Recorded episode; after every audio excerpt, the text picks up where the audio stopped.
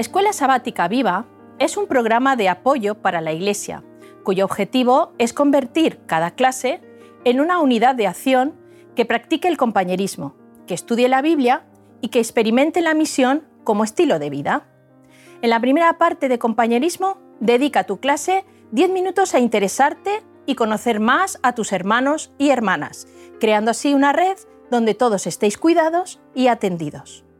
Toma tiempo también para la oración, por vuestro reavivamiento espiritual y por nuestras familias y por la Iglesia.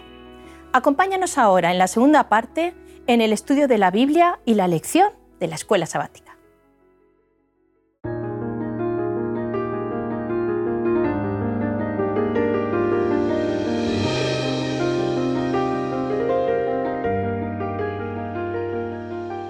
Bueno, volvamos a encontrarnos, ¿no? ¿Qué tal? ¿Cómo estáis? Bien, bien, la verdad. Os veo guapetones, bien. Sí, se hace lo que se puede, ¿no?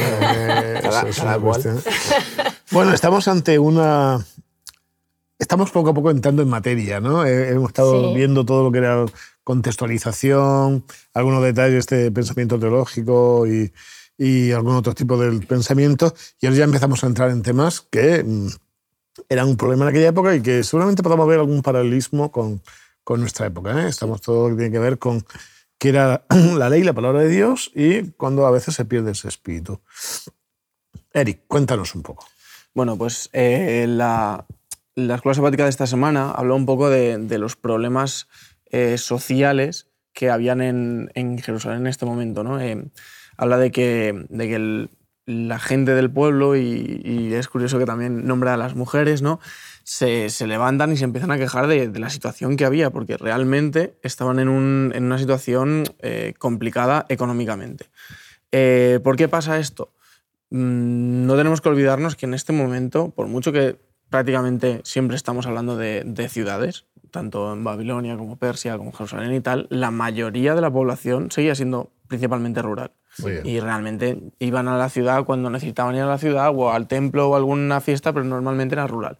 Entonces, claro, eh, si, si, juntamos el tema de la reconstrucción de, de, la ciudad, que claro, todo el tiempo que están reconstruyendo la ciudad no están trabajando el campo y no, no, no, tienen un sustento, con los impuestos que tenían que pagar al imperio persa, que no eran bajos, ¿vale? Eh, esto lleva a que hay muchas familias que en momentos determinados tienen que pedir prestado dinero. Y aunque la ley específicamente habla de que los, los judíos no deberían cobrar intereses a sus hermanos, eh, parece ser que sí que estaban cobrando algún tipo de interés, probablemente mucho más bajo que cualquier otro interés que se pudiera cobrar por aquel entonces, por la zona, pero, eh, pero era un interés. Y claro, si, si vemos que son unas, unas familias que están dependiendo mucho pues, de las buenas cosechas, buenas y malas cosechas, de que puedan trabajar el campo en vez de estar reconstruyendo la ciudad, al final pueden llegar a momentos de desesperación tan grandes como que nos dicen que vendían a los hijos ¿no? para pagar estas deudas. Esto es una situación que en verdad a nosotros nos parece muy alarmista, pero en aquel entonces era una cosa bastante normal. Sí, los, los hijos al fin y al cabo eran propiedad de los padres del padre, para ser exactos. Y muchas veces se utilizaban como moneda de cambio. Entonces, no... Era mano de obra, por otro lado, ¿no? Exactamente. de hecho, tener un hijo era, te interesaba porque te iba a ayudar en el campo, lo que fuera. Exactamente. Entonces, la gente que lo compraba como esclavo era más como está comprando un activo, ¿no? O, el que se cobraba una deuda con ello. Entonces, realmente, el, la queja de los judíos, si nos fijamos bien, no es tan con... Porque porque se está cometiendo una ilegalidad y se está esclavizando a los hijos, sino que esto era algo que estaba bastante eh, bastante generalizado. Muy bien. De hecho, en el texto bíblico hay un detalle interesante que la mayoría de la gente no conoce. Nosotros cuando técnicamente hablamos de un esclavo y a veces aparece la palabra siervo. Bien, en las culturas de la antigüedad, esclavo no era persona. No tenía identidad, no tenía orígenes. Siervo sí era persona. Entonces, las situaciones que nosotros encontramos aquí son situaciones, pues eso, que no son deseables, pero son de servidumbre, no son de esclavitud. ¿Vale? Son cosas que no se tienen que dar, pero nunca dejan de ser persona, que lo pasa, por ejemplo, en Egipto, ¿no? En Egipto el esclavo no es persona, ¿eh? es, un, es una propiedad simplemente. De todas maneras, yo iba a decir que hoy en día sí que pasa, por ejemplo, con las mujeres, las niñas que venden eh, para casarlas con hombres más mayores, por ejemplo, en la India o en estos países, es un tipo, no es igual que lo que estás contando, pero realmente sería lo más parecido. Una moneda de cambio, ¿no? Es una moneda de cambio, exacto. cierta Hoy en día existe ese sistema de vendo a mi hija eh, en algunas sociedades, ¿no? Claro, el tema es que en- según la ley judía, a los siete años Tenían o- que devolver. lo tenían que devolver a los siete años o cuando se, considerara que se, hubiera, que se había cobrado ya, se había saldado la deuda. Es decir, que lo que el esclavo había, había producido era suficiente para saldar la deuda del padre. Em, esto, como otras muchas normas que se tenían con respecto, a, con respecto sobre todo a la compraventa de bienes y, a- y al tema de la comida y demás para evitar la pobreza, que son, son normas que, que pone Dios al pueblo para que el pueblo no caiga en esta pobreza, no se estaban cumpliendo. ¿vale? Eh, por ejemplo, eh, había, había una norma que decía que, que si tú vendías una tierra, tenías X años para utilizarla, pero luego la tenías que devolver al, al, sí, al propietario original, y de hecho, de hecho, no sé si Esther, si tienes por ahí el, el texto, Sí. habían un montón de, de normas con respecto a, al- a la comida, a la siembra, de qué es lo que se debía dejar a los pobres para que no se llegara a esta situación de que se necesitaba todo el mundo endeudarse a- hasta arriba. Sí, es que el Pentateuco eh, refleja todo esto que estás diciendo y uno de los textos es, está en Levítico 19, eh, 10. Dice, no rebusquéis vuestra viña ni juntéis las uvas caídas para que el pobre y el extranjero las puedan recoger. Yo, sos- yo soy el Señor vuestro Dios. Que cuando seguéis la mies de vuestra tierra, no segaréis hasta el borde de vuestro campo, ni espigaréis en vuestra tierra ya segada. O sea, Un ejemplo, a ver si os acordáis, un personaje bíblico que tenía esta práctica porque era pobre, era mujer, y que se encuentra con su... Ruth. Bien, bien, bien. ¿Eh? Ruth, este, en los campos de Boaz, de Boaz, ¿no? sí. acuerdo, y estaba en, ese espacio, eso, en, este, en este eso. proceso de, de marginalidad, e intentando subsistir como mujer viuda, ¿no? Sí. Claro, el problema de, de estas reglas ¿no? es que son un poco ambiguas, ¿no? porque ¿qué, qué se te ha caído? ¿Qué, Claro. qué se te ha olvidado? ¿O qué has dejado ahí porque vas a volver después? Claro. ¿Cuán, cuán ancho es el, mar- o sea, el, El margen, el ¿no? margen, ¿no? Margen. Entonces, claro, se estaban, aparte de que había normas como la de los esclavos que no se estaban respetando, habían otras normas que dentro de la legalidad, digamos, se llevaban al extremo de forma que, que los, los demás estaban, estaban ahogados prácticamente. Claro, de hecho, en las legislaciones posteriores, Sí, en el Talmud después, sí. va a haber tratados enteros que van a legislar qué pasa dentro de casa, qué pasa fuera de casa, o sea, los espacios, los límites, incluso qué pasa en, inter, en interlímites. ¿no? No, es que se da además el espacio exacto. Por ejemplo, dos metros y no puedes eh, segar. Después tenías que poner un muro en linde con el otro. O sea, eso el Talmud, buf, madre mía, tiene. De, de hecho, es muy divertido porque. Creo que ya por se ejemplo, pasaron, porque- que Es el, el concepto de Erub, que me parece que no aparece tanto en la Biblia. Erub es donde es tu espacio, lo que tú puedes hacer con relación a ese espacio en sábado. Tu casa es donde está tu comida. Ah, sí, Entonces, eso es muy es muy divertido que tú podías caminar ciertos pasos desde donde estaba tu casa. Entonces, muchos judíos de la época de Jesús, sobre todo, lo que hacía era que vienes por la tarde, el niño, quien fuese, cogía un natillo con comidas, daba los pasos que tenía que dar y dejaba enterrar esa comida. Porque quería decir que en el sábado podían dar esos pasos y otros tantos más. ¿no? Claro. Hay toda una serie de normativas que llevan al extremo, ¿no? a la casuística. Que ¿no? llegaron ya a un punto Sí. que. Sí. Pero a mí me parece muy curioso, eh, porque pensando todo esto y la idea esta general que hemos tenido siempre de que los judíos eran muy rígidos con sus normas y que siempre, siempre intentaban seguirlas y tal, me parece curioso que el tema de los préstamos es algo que, que precisamente a lo largo de toda la historia no es algo que hayan seguido mucho, porque si nosotros nos remontamos a la época medieval, mu- muchos siglos después de esto que está pasando, eh, los cristianos sí que tenían claro que la usura, o sea, el cobrar préstamos por, o sea, cobrar intereses por unos préstamos no era legítima, no se lo podía hacer, pero sin embargo los judíos sí que lo hacían.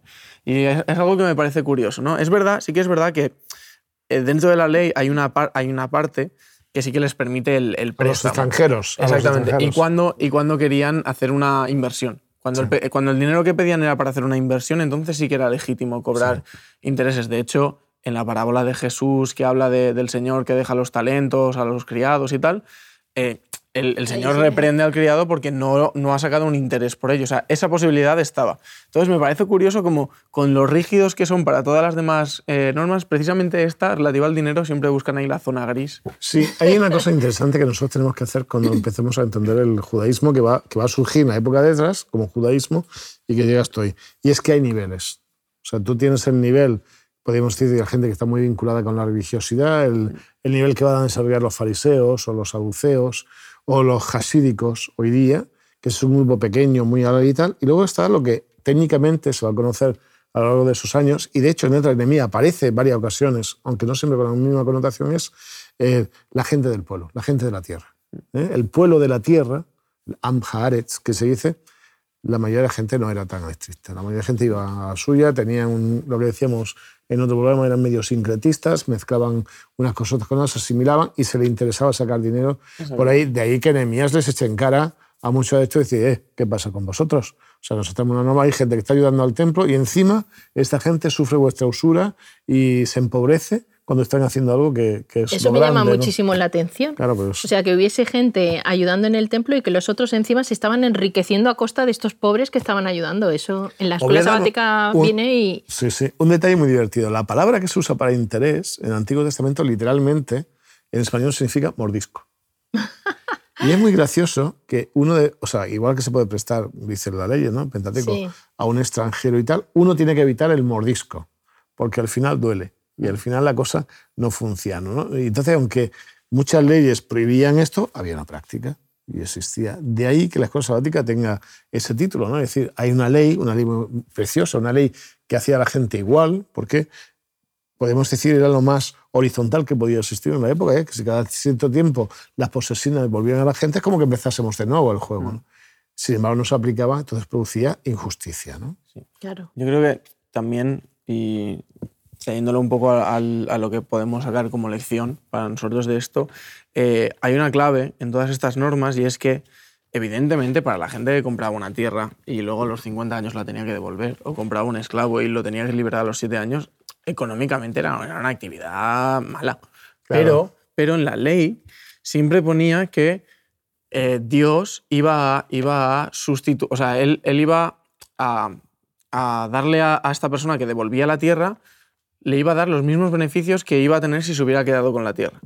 Y el, el hecho de que no lo estuvieran haciendo eh, demuestra que estaban dejando de confiar un poco en esta promesa, ¿no? Se quedaban, más vale pájaro en mano que no. Claro. Entonces, creo que a nosotros a veces nos pasa también, que tenemos promesas que están ahí, que nosotros tenemos que, que hacer diferentes cosas para, para poder obtenerlas, pero a veces nosotros pensamos que, bueno, eh, no tengo muy claro que esto vaya a ser verdad o no, entonces más vale que lo haga yo de mi manera, como lo sé, y me quedo con lo, lo mínimo y dejamos de ganar muchas veces.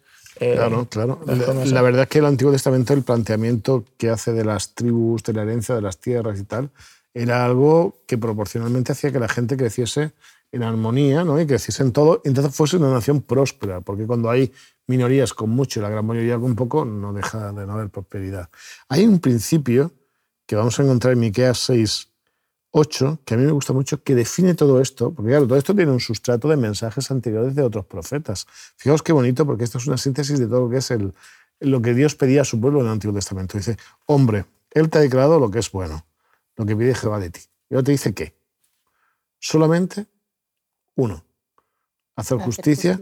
Dos, la mayoría de las traducciones dicen amar misericordia, pero quizá la, una buena traducción sería amar el amor. Y tres, humillarte ante tu Dios. Fijaos que el primero de los, de los ejes sobre los que establece una vida social es hacer justicia. Sí. Es decir, que, que no haya diferencias sociales, que la gente, todos puedan trabajar, todos puedan tener su estructura, sus familias pueden estar bien, puedan tener todos su viñita y recoger sus, sus uvas o sus aceitunas, que para ellos eso era muy importante. Eso lo estaba rompiendo esta gente. O sea, que ellos se van y vuelven para establecer una sociedad igualitaria a la vuelta. Por eso tienen las genealogías. Por eso vuelven con las genealogías. Para decir, eh, aquí hay tierra para todos, ¿no? Y sin embargo hay un grupo de gente que se ha aprovechado además. Y Nehemías, sobre todo, es súper radical. O sea, esto de la condonación de deuda, él va a ser no es alguien... súper es- estricto. Es estricto en ese asunto porque no era un asunto para Menor. andar con chiquitas, ¿no? No era un asunto menor. Sí. ¿no? Además, además eh, en, este, en este aspecto, la reprensión de Nehemías eh, lo que comentábamos, no sé si fue la semana pasada o hace dos semanas, en cómo, cómo tratar ¿no? con los problemas. Fijaros que Nehemías, eh, primeramente, habla con, habla con los, digamos, los terratenientes, habla con los terratenientes de forma individual. Y como no saca mucho en claro, dice, bueno, pues entonces vamos a hacer una asamblea general y os, os voy a exponer a todos, porque realmente lo que hace es exponerlo ante sus hermanos, tanto, tanto los que están haciendo lo mismo que ellos como los que están sufriéndolo todo esto. Y una vez los expone, ahí es cuando todos dicen, bueno, vale, pues tienes razón, vamos a tal. Pero como, vemos como, como hay, hay diferentes fases de, de cómo tratar con los problemas y a veces hay la fase, digamos, amable no funciona. Claro, hay un diálogo, pero luego si no hay exposición, como tú dices, llega un momento en que hay... Y ahí aquí había mucho detrás porque había intereses. Esto pasa muchas veces, ¿no? Hay intereses en nuestra historia, en la historia del mundo adventista. Ha habido momentos tristes porque había que hacer ciertas cosas y hay gente que había hecho sus negocietes sobre ciertos asuntos y en, ese, momento no le interesaba que se hiciese bien. De hecho, el Nahuayé en algún momento dice, eh, esto hay que cambiarlo y tal, y la gente reacciona por eso. ¿no? Aquí había un negocio, aquí Sambalat tenía su negocio, Tobías, tenía su negocio, tenía su negocio. De hecho, adelanto un detalle que es muy interesante. Tobías y los Tobiadas siguieron siglos después, bueno, siglos no, pero siglo, a lo mejor algún que otro siglo después, haciendo lo mismo que hicieron en este periodo. O sea, hay gente que encima no te los quita de en medio fácilmente, ¿no? Porque son generaciones de generaciones de gente que se aprovecha del sistema, ¿no? Aquí tenemos además un nepotismo salvaje. Aquí todo el mundo era familia de todo el mundo, ¿eh? Mm. Están todos vinculados, amiguetes y, y familiares. Todos eran familia y estaban ahí todos metidos como... O sea que ahí Enemías es valiente cuando dice, no, no, aquí todos tienen las mismas oportunidades, no solamente los que son familia de... ¿no? Sí. Luego lo que vemos en el Pentateuco, pues es eso, lo que ya habéis dicho, ¿no? que la Biblia habla mucho sobre la propiedad y establece las leyes que van a tener para que la tierra vuelva a su propietario. lo que me llama la atención es que eh, a veces yo he leído el Levítico pensando, uff, cuántas leyes, cuánto, un poco qué rollo, ¿no? Pero en realidad habla de las necesidades de las personas. O sea, en realidad Dios es un Dios justo, sobre todo, como dice Miqueas, porque Él lo que quiere es que haya equidad entre todos, ¿no? Y entonces Él se preocupa por esa necesidad de las personas, por eso de que al séptimo año ¿eh? había una, a los 50 años luego había otra serie de, actividades que tenían que hacer. Y Él enfatiza mucho en la práctica de la justicia. O sea, eh, cuando leemos en la escuela sabática luego lo va a hablar, pero el Pentateuco enfatiza acerca de la justicia, es decir, de que cada uno tenga la misma oportunidad y las mismas posibilidades. Y pienso que hoy en día, si hubiésemos llevado a cabo esto, Hombre, es verdad que habría que extrapolar porque no podemos eh, decir lo mismo que dice el, Pentateuco, pero hoy en día muchas de esas leyes nos ayudarían a que no hubiesen pobres. Si nosotros hiciésemos esos sistemas, o, por lo menos menos, pobreza. Porque pobres siempre, siempre Dice que siempre existirán entre vosotros. los pobres, pero el, tema de, el tema de la Biblia, yo no sé si, si es tanto que no haya pobres, porque, porque es una cosa muy complicada, pero sí que por lo menos que los pobres... Estuvieran eh, asistidos. Estuvieran asistidos, exactamente. Que, no, Sí, que no murieran de hambre, que, tuvieran, que tuviesen sus oportunidades para salir de esa pobreza. No, o unas necesidades básicas, por lo menos. Exactamente. Y no solo habla de pobres, habla de huérfanos, habla de viudas y habla, muy interesante, que si queréis ahora lo comentamos, de, extranjeros. Es que para que lo tengáis claro, hay un término que va a aparecer mucho en el Antiguo Testamento, que es el término de los anawim. Los anawim son todos los que viven, viven en una situación marginal. ¿Vale? Nosotros llamamos a los pobres, pero pueden ser los que han tenido un problema y se han quedado viudas, o un huérfano que en aquella época era más complicado, no había seguridad social y cosas de estas, y sobre todo el que viene de fuera, no el comerciante, sino el extranjero que viene de fuera en diferentes condiciones, ¿de acuerdo? Y que se encuentra desasistido. Todos los desasistidos había un plan ¿eh? para esta gente, un plan que no era, era un plan en que ellos participaban de parte del proceso laboral, pero por, por eso dice que recojan, no dicen les, das la espiga, dejar el borde que lo recojan, que, es algo muy interesante, ¿no? No está diciendo asistencia solamente dale para y ya está, ¿no? no que haga su parte, ¿no? Pero eh, era un plan que si se hubiese llevado a cabo hubiese sido espectacular y que Nehemías intenta que se, que se lleve a cabo, ¿no? Y por eso hace, hace que juramenten, ¿no? Y que digan, sí nos comprometemos a este proceso, ¿no?